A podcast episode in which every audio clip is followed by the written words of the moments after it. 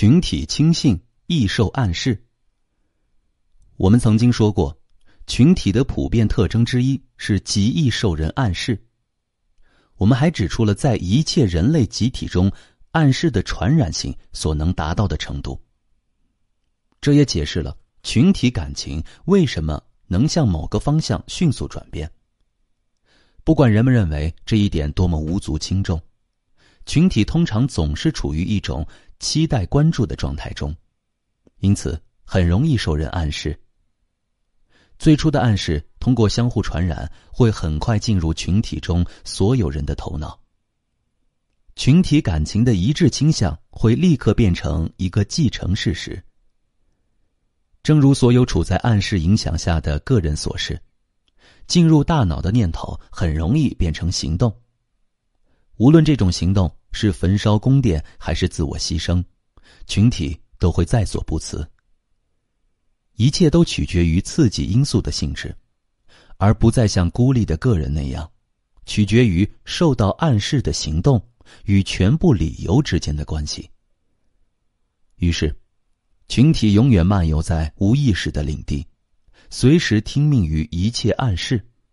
他们失去了一切批判能力。表现出非理性的狂热，除极端轻信之外，再无别的可能。群体存在不可能的事情，如果想拥有编造并传播神话和故事的能力，必须牢记这一点。神话之所以能够产生并且轻易在群体中流传，不仅是因为群体极端轻信，还因为神话在群体的想象中。容易产生魔术般的曲解，在众目睽睽之下发生的最简单的事情，不久就会变得面目全非。这是因为群体是用形象来思考的，形象本身又会引起与其毫无逻辑关系的其他形象，我们会对想到的任何事情产生一连串幻觉。虽然理性告诉我们，我们之间没有任何关系。但在群体中，众目睽睽之下发生的最简单的事情，不久就会变得面目全非，并被迅速的传播，甚至会演变出多种怪异的版本。群体无法理解这么一个简单的事实，或者说，群体对于这样一个事实视若无睹。他们永远只看到他们认为应该看到。或者他们希望看到的东西，这就意味着，群体惯于用歪曲性的想象力，把这种由想象建立的幻觉与真实的事实混为一谈。群体也很少对主观和客观加以区分，常常把头脑中产生的景象也当作现实，尽管这个景象与事实只有微乎其微的关系。歪曲的方式取决于极为细微的思维末节。因为组成群体的个人有着非常不同的倾向，群体对事件进行歪曲的方式既多且杂。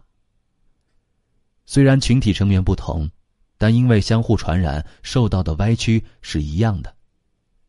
所以，群体中的所有个人都会表现出同样的状态。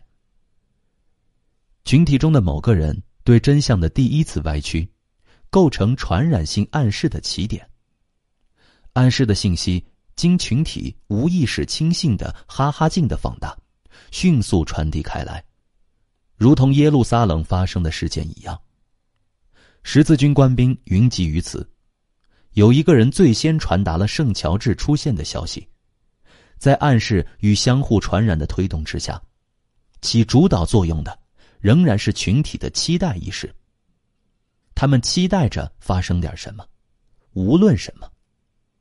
一个人编造的奇迹，或者是一个人的幻觉，就立刻会被所有人接受。于是十字军的官兵们，全都看到了圣乔治，又因为这一说法是不允许被质疑的，类似的幻觉现象就更加多了起来。一个人造的奇迹。就这样产生了。历史上经常出现这种集体幻觉，这种幻觉似乎具备一切公认的真实性。因为它是成千上万的人观察到的现象。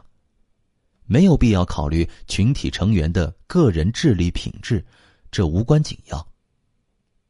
从他们成为群体一员之日起，天才和智障都失去了观察能力。这个论点似乎说不太通。若想消除人们的疑虑，必须研究大量的历史事实，即使写了几本书，也无法达到这个目标。但我不想给读者留下空口无凭的印象，因此我举几个实例，这些都是从可以引用的无数事例中随便挑选出来的。十八世纪早期，欧洲出现圣梅达尔的痉挛者群体，这群人呢？常常会聚集在他们最信任的圣帕里斯神父的墓前，交流如何进入一种奇妙的癫狂状态的问题，希望借此给身体带来奇迹。他们深信圣帕里斯神父能够治愈所有的疾病。每天通往墓地的道路都会被蜂拥而至的患者堵塞。这种所谓身体奇迹，其实是癫痫之类的癔症。但是，当个体融入了群体之后，由于期待意识的作用，当第一个人进入了痉挛状态之后，这种相互的暗示就会迅速传染，进而引起群体的狂乱。我再举个最典型的案例，它证实群体中的个人既有最无知的，也有最有学问的。海军上尉朱利安·菲利克斯在《海流》一书中。顺便提到了这件事儿，科学杂志也曾刊登过。在一个阳光明媚的日子里，护航舰贝勒波拉号受命搜寻在风暴中失联的巡洋舰。一位执勤士兵声称自己发现了一个船只求救的信号，船员们顺着信号指示的方向搜救，他们都清楚的看到，一只载满人的木筏被发出求救信号的船拖着。这不过是一种集体幻觉，但几乎所有人都确信不疑。于是，德斯福塞上将放下船去营救遇险者，即使在接近目标时，官兵仍然认为自己看到一大群活着的人伸手呼救，不少失去亲友的人正哀嚎着。当然，以上我们提到的“看到”是打了引号的，但是。所谓的遇险者，不过是几根长满树叶的树枝，在一目了然的事实面前，人们的幻觉这才消失。感谢收听，欢迎继续关注下一集的精彩内容。